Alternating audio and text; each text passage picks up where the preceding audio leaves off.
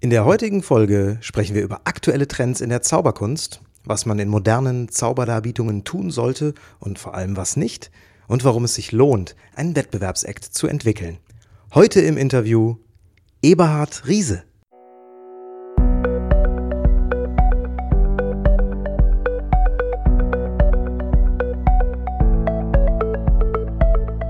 Willst du mehr Erfolg als Zauberkünstler haben? Bessere Shows? Mehr Buchungen? Höhere Gagen? Dann ist der Trickverrat Podcast genau das Richtige für dich. Albin Zinecker und Ingo Brehm von den Zaubertricksern verraten dir hier jede Menge Tipps und Tricks, wie du deine Zauberei erfolgreicher machst. Du findest uns im Internet unter www.trickverrat.de. Hallo zusammen und herzlich willkommen zu einer neuen Folge des Trickverrat Podcasts. Hier ist der Albin von den Zaubertricksern und der Ingo, hallo. Wir freuen uns, dass ihr wieder dabei seid und wir haben heute eine ganz besondere Podcast-Folge für euch vorbereitet. Denn heute erzählen nicht wir etwas, sondern wir haben einen Interviewpartner hier bei uns. Und äh, zwar nicht irgendjemanden, sondern jemanden, der kaum wie ein Zweiter die internationale Zauberszene kennt und vor allem auch Trends in der Zauberszene beurteilen kann. Als Regisseur war und ist er verantwortlich für Zauberdarbietungen von Weltniveau. Er hat mit namhaften Größen der magischen Szene zusammengearbeitet, wie zum Beispiel Topaz, Julius Frack, Franklin, Simon Piero und die Liste ließe sich noch unendlich fortführen. Sein Name ist weit über die Grenzen Deutschlands hinaus bekannt und man kann sagen, dass seine Art der Regiearbeit eine ganz eigene Qualität geschaffen hat, die man allgemeinhin als Stuttgarter Schule bezeichnen könnte.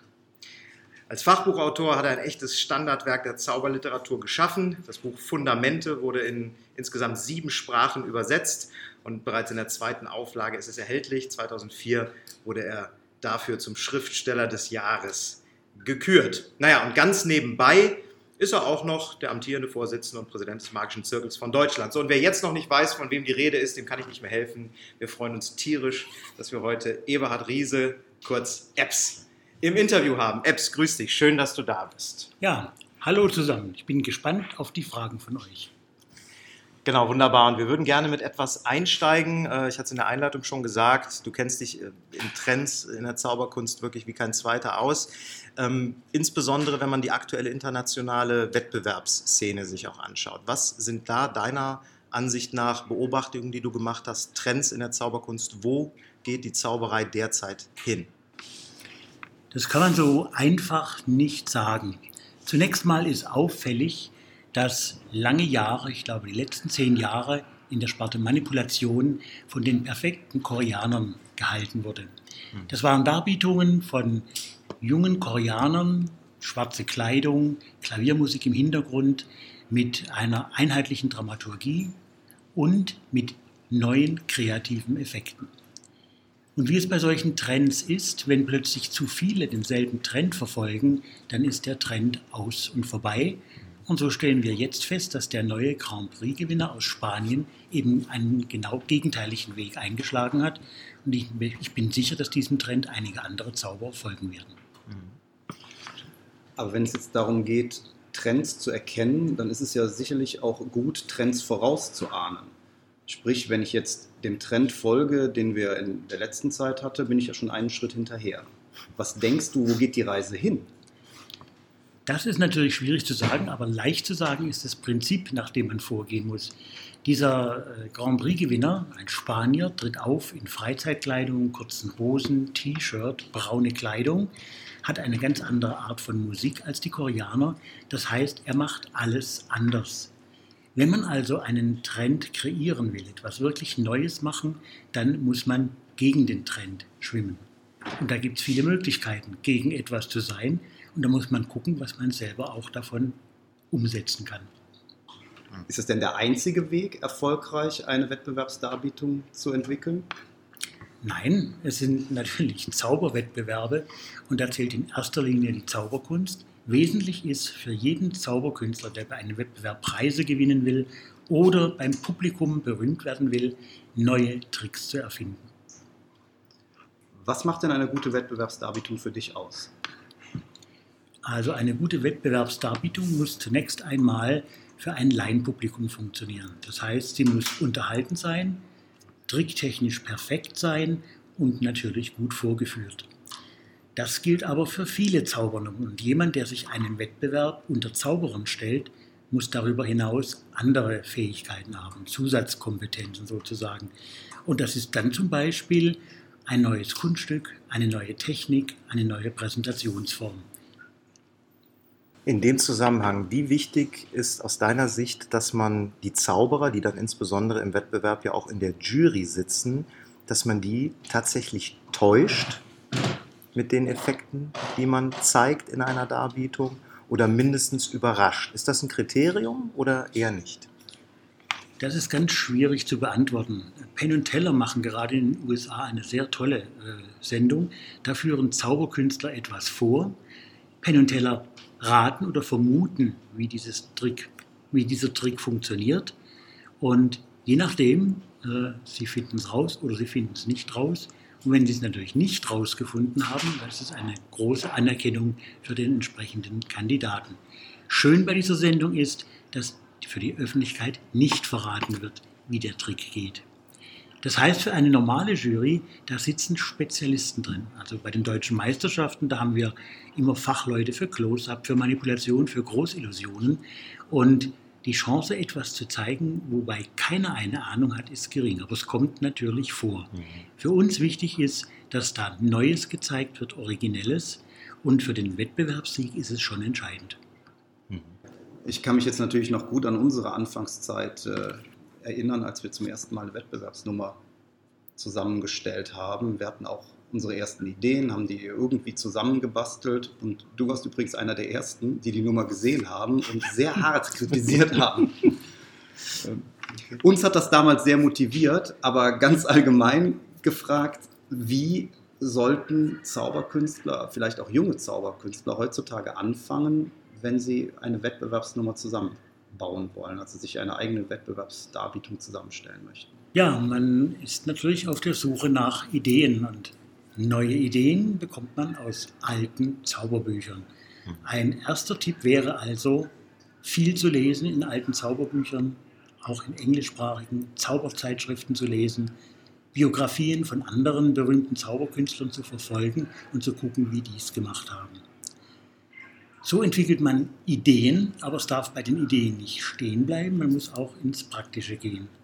Und da empfiehlt sich als zweiter Tipp, sich ein Team zu suchen. Drei bis vier auch an der Zauberkunst Interessierte, vielleicht aktive Zauberer, vielleicht gleich alte Zauberer, mit denen man regelmäßig brainstormt, Ideen einbringt, jeder sagt etwas dazu und so wird eine Idee weiterentwickelt. Der dritte Schritt, nach einem solchen Brainstorming vergisst man leicht, was für gute Ideen gefallen sind.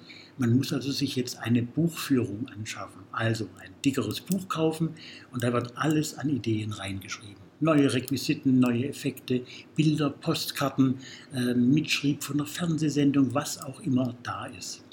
Und die Summe dieser Ideen bildet die Grundlage für eine eigene, hoffentlich erfolgreiche Wettbewerbsnummer. Eine Frage, die ich ganz spannend finde, ist, ähm, wenn man denn diese ersten Schritte gegangen ist, kommt man irgendwann dahin, dass die Nummer Formen annimmt und dass man die dann auch zum ersten Mal auf die Bühne bringt. Und was dann ja durchaus passieren kann, ist, dass es ganz anders ankommt, als man sich das selbst wünscht. Ne? Dass also die Rückmeldung von auch Zauberfreunden eher eine ist, die so, naja, also nette Idee, aber das funktioniert nicht. Du hast so viele Nummern in den letzten Jahren, auch sehr, sehr erfolgreiche Nummern, regieseitig begleitet, mit aufgebaut und hast dabei sicherlich auch viel Scheitern erlebt. Könnte ich mir vorstellen. Ähm, für den Umgang mit Scheitern, gerade wenn man, wenn man da man an, anfängt, einsteigt, so die ersten Gehversuche in Richtung äh, Zauber-Act äh, macht, hast du dazu Gedanken, wie man damit umgehen kann, die über das naja, nicht unterkriegen lassen, vielleicht hinausgeht. Also wie lernt man das Scheitern? vielleicht mal in so einer Frage formuliert. Also wenn man einen solchen künstlerischen Weg einschlägt, dann braucht man viel Offenheit und ein ganz, ganz dickes Fell. Man muss Kritik einstecken können. Mhm.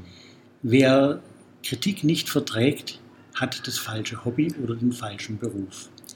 Man muss sich auch klar machen, dass wenn ein anderer Kritik übt, vielleicht sogar persönliche Kritik, diffamierende Kritik, dass das zunächst mal nicht mein Problem ist, sondern sein Problem. Ja, Mhm. denn er äußert es, ihm gefällt was nicht und so fort. Ich aber muss es mir trotzdem anhören. Ich muss drüber nachdenken, ich muss mir es vielleicht aufschreiben und dann testen. Hat er vielleicht doch recht? Stimmt mein Selbstbildnis nicht von mir? Und dann zu einem Ergebnis kommen. Das heißt auch, man muss seine Nummer testen. Wir haben, klingt vielleicht arrogant, aber wir haben wenig Rückschläge bei unseren Nummern erlebt. Warum? Weil wir sie langsam aufbauen. Mhm. Da entsteht also zunächst mal eine Minute oder zwei Minuten, die aber fertig gemacht werden. Richtig so mit allem drum und dran. Und dann gibt es eine Testphase. Ja, der Sprechzauber, der was Manipulatives entwickelt, kann durchaus bei einem Engagement eine 60-sekündige Sequenz machen, wo er diese Sache testet. Da läuft eine Videokamera mit und danach kann er hinschauen. Er sieht seine Fehler und er hört vor allem die Publikumsreaktionen. Mhm. Das heißt also, der Kontakt zum Publikum, das offene Hinhören auf die Reaktionen und auf die Rückmeldung der echten Zauberfreunde, ohne das geht der Erfolg nicht. Mir fällt dazu, um da noch ein bisschen beizubleiben bei dem Thema, mir fällt dazu ein schönes Zitat ein. Äh, Ich hoffe, dass ich es richtig zusammenkriege. You are only as good as you dare to be bad. Also du bist nur so gut, wie du dich traust, schlecht zu sein. Äh, Wir selbst haben das mal von Copperfield gehört, aber er selber hat das, glaube ich, zitiert und es ist von Robert Redford. Und ähm, dieses, dieses Schlechtsein am Anfang, die, dieses einfach auf die Bühne gehen, mal ausprobieren. Ähm, ich höre da jetzt raus bei dir, ja, für, für einen Probelauf, also für, einen- für einen Teil, vielleicht eine, vielleicht zwei Minuten im Rahmen eines normalen Spe Sprechprogramms, äh, ist, das, ist das legitim und opportun. Aber ich glaube, man muss sich einfach trauen, tatsächlich auch was auf die Bühne zu bringen, auch auf die Gefahr hin, dass es am Anfang eben schlecht ist. Ist das auch ein Stück Erfolgsrezept bei solchen, bei einer Erarbeitung solcher, solcher Acts? Unbedingt. Ähm, wie soll ich das erklären? Ich hatte mal einen jungen Zauberer, so 13 Jahre alt, und für den haben wir lange überlegt, was man machen kann. Wir kamen dann auf die Idee, er könnte den Snoopy spielen. Das heißt, er bekam solche Ohren angehängt, so eine, so eine Nase, kam so springend rein, dazu lief die Snoopy-Musik und er hat mit Schwammbällen gezaubert. Das war in einem Winterurlaub, Probelauf und wir lagen am Boden. Es war mordsgut geworden. Das Problem war halt nur, 13-jähriger junger Mann, der wollte nicht als Snoopy auf der Bühne stehen und zaubern. Ja, das, das gibt es, dass da eine Diskrepanz da ist. Der umgekehrte Fall, ich kenne keinen, aber auch wirklich keinen Zauberer, selbst von den Besten heutzutage, die nicht irgendwann einen Flop hinter sich gebracht haben. Und einen Flop auf der Bühne zu machen, ist zehnmal besser, als tausend Ideen zu entwickeln und die auf dem Papier stehen zu lassen, ohne jeden Versuch unternommen zu haben, das umzusetzen. Bedenkt, irgendwann äh, neigt sich unser Dasein einem Ende entgegen. Und was haben wir dann vorzuweisen? Tausend Seiten Ideen und nicht Ausprobiertes in der Praxis. Das ist auch eine Erfahrung, die wir gemacht haben. Ins Machen kommen ist unwahrscheinlich wichtig und irgendwann ist man, glaube ich, auch an einem Punkt angekommen, an dem man nicht mehr weiter proben und entwickeln kann und Ideen sammeln kann. Dann muss man einfach mal raus mit dem Ding. Also ich kann mich da jetzt speziell an unsere Nummer auch gut erinnern. Als wir zum ersten Mal mit der Nummer aufgetreten sind, waren wir eigentlich zuversichtlich, dass wir uns damit nicht blamieren, wussten aber auch, das ist noch nicht das Gelbe vom Ei. Wenn ich mir das heute, vier Jahre später anschaue, ist es mir ein Stück weit peinlich. Das muss ich ganz klar sagen. Ich glaube, das geht dir auch so. Auf jeden Fall. Äh, ja, ist das so, dass man dann auch, das gehört wahrscheinlich auch zum dicken Fell, ne? dass man einfach sagen muss, ich gehe jetzt raus, auch wenn es mir in drei Jahren vielleicht ein bisschen unangenehm ist. Ja, das braucht man. Also man kann eine Nummer im Team oder im stillen Kämmerlein bis zu einem gewissen Punkt entwickeln. Und dann braucht man 150-prozentig die Reaktion des Publikums. Und da führt kein anderer Weg vorbei, als sich jetzt auf eine Bühne zu stellen, die Videokamera anzuschmeißen, zwei, drei gute Freunde im Raum zu haben, auch jemand, der die Nummer kennt, die machen sich Notizen. Ja, und danach muss man sich alles anhören, was gesagt wurde. Man hat vielleicht Erfolg, vielleicht wurde man ausgepfiffen und in beiden Fällen muss man da durch. ein Argument, ich würde fast sagen, es ist kein Argument, sondern es ist ein Vorwand, den ich auch immer mal wieder höre von Leuten, die sagen, ich will lieber keine Wettbewerbsnummer entwickeln oder keine zehnminütige Kurz- und Galanummer ist, dass es dafür zu wenig Auftrittsmöglichkeiten gäbe. Ich muss gestehen, dass wir das am Anfang auch gedacht haben und uns deshalb mit den Bonner Zauberwochen eine eigene Auftrittsmöglichkeit geschaffen haben, auch ein Stück weit. Und das hat ja auch hier im Bonner Ortszirkel ganz gut geklappt, wie du weißt. Ähm, ist es so, dass es speziell für die Anfänger ein bisschen schwierig ist, diese Galanummern, diese Wettbewerbsnummern zu spielen? Das ist sicher ein Problem. Man muss aber auch die andere Seite sehen. Wenn man an einem Wettbewerb teilnimmt, ist das die beste Motivation für einen selber, eine Darbietung zu verbessern, auf den Punkt zu bringen. Hat man dann einen Preis erworben bei einem Wettbewerb, zieht das automatisch Öffentlichkeitsarbeit nach sich. Das heißt, es melden sich Reporter, es meldet sich das Fernsehen und die Presse. Man wird bekannt, berühmt.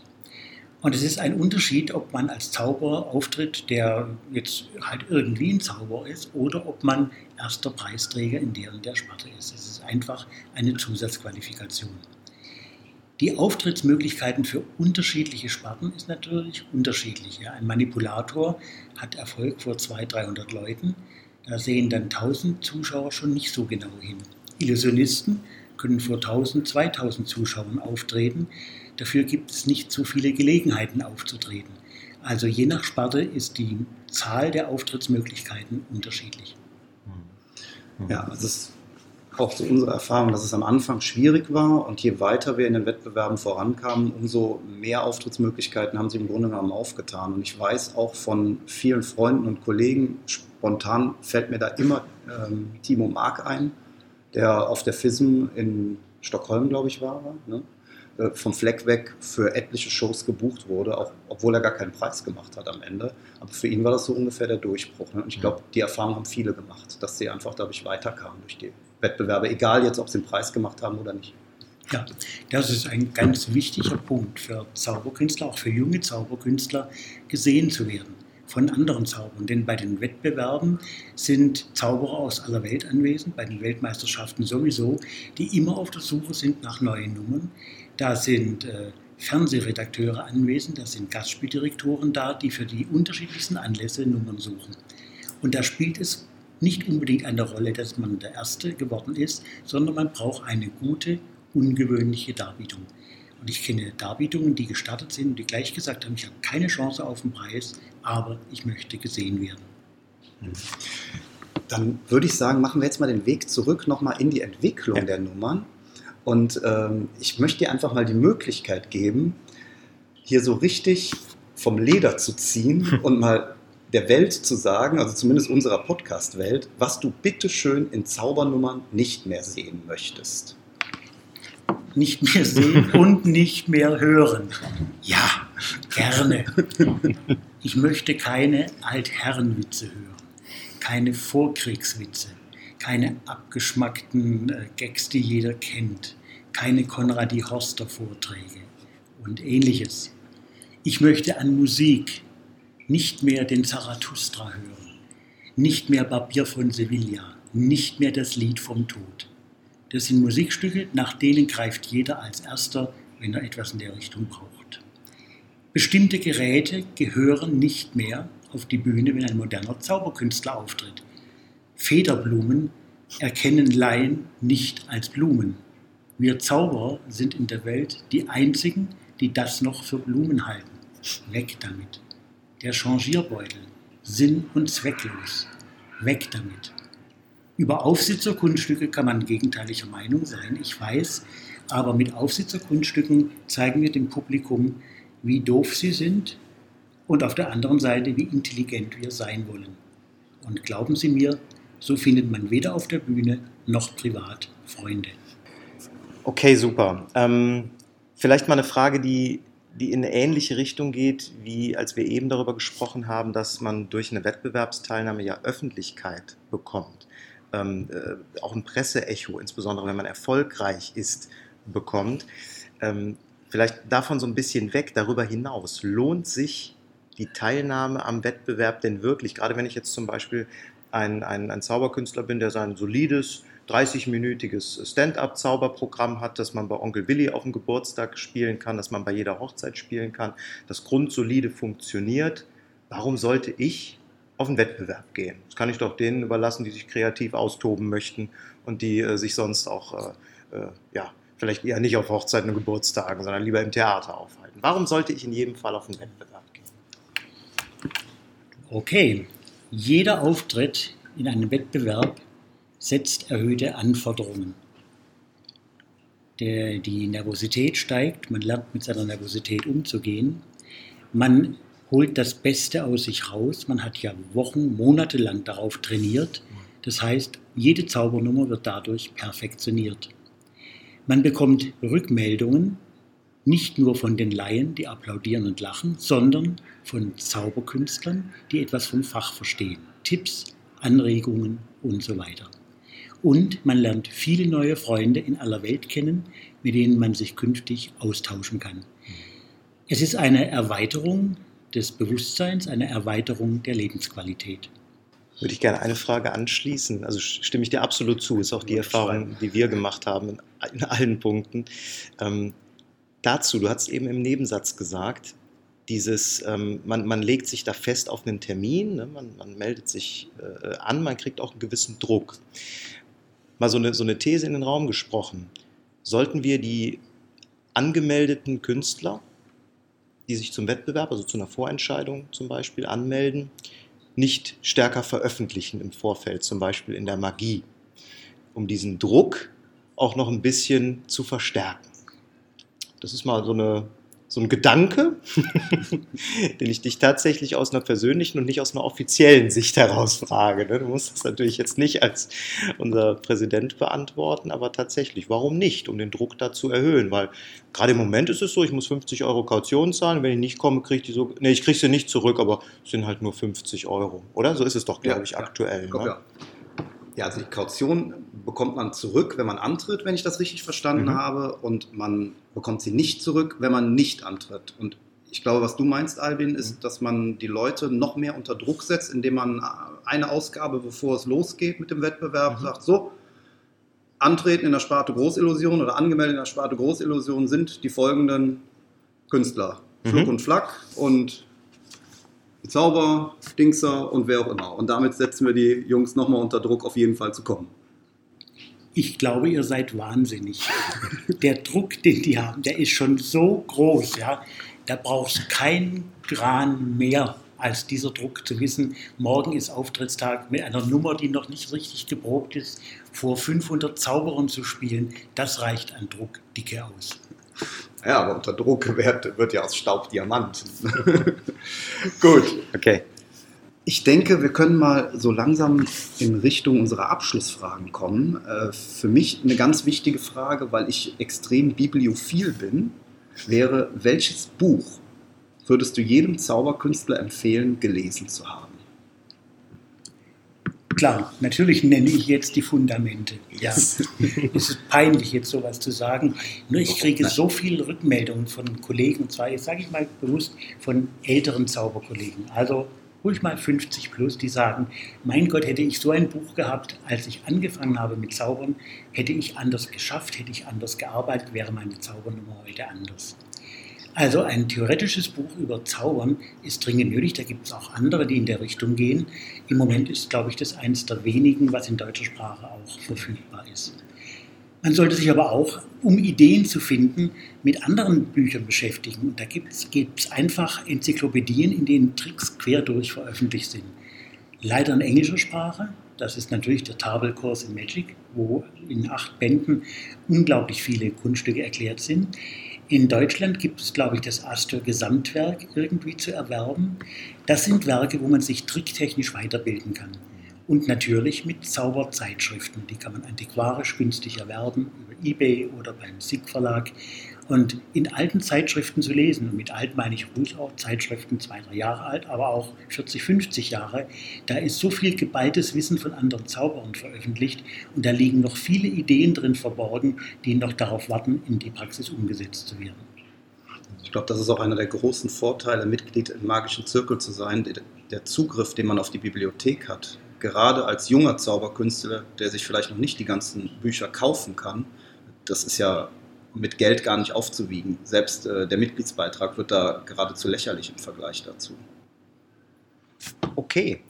Eine Frage, die wir ähm, uns vorgenommen haben, am Schluss solcher Interviews immer zu stellen, ist, und das machen wir auch bei dir, ist, wenn du unseren Zuhörern einen einzigen Tipp nur geben dürftest jetzt im Moment, den sie konkret und am besten direkt morgen umsetzen, bezogen auf ihren eigenen Act, auf ihre eigene Zauberdarbietung, ganz gleich, ob sie jetzt in den Wettbewerb gehen möchten oder nicht, auch wenn das jetzt unser Themenschwerpunkt war. Also den berühmten einen Tipp, den du mit auf eine einsame Insel nehmen dürftest und nur diesen einen. Welcher wäre das? Das ist leicht zu sagen. Was ganz schnell umsetzbar ist, Freunde, lasst einen Trick weg.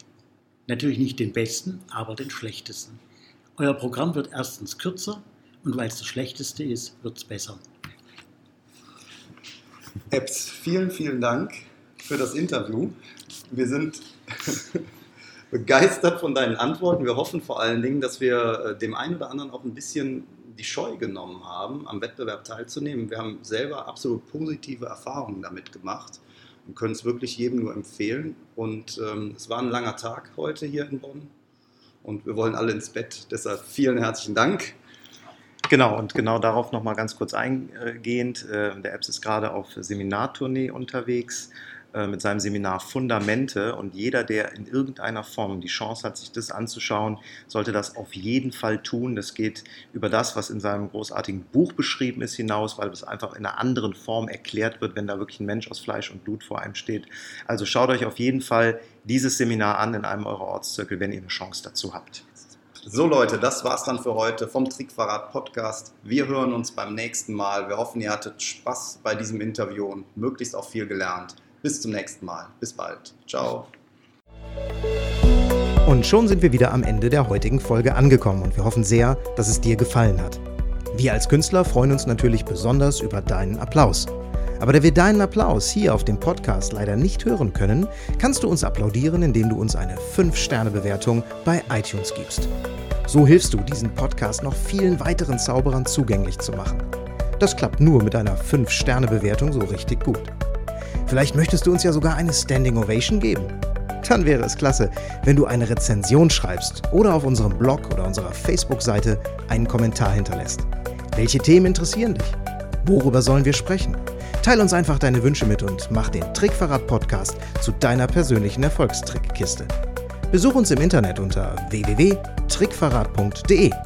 Bis zum nächsten Mal, deine Zaubertrickser.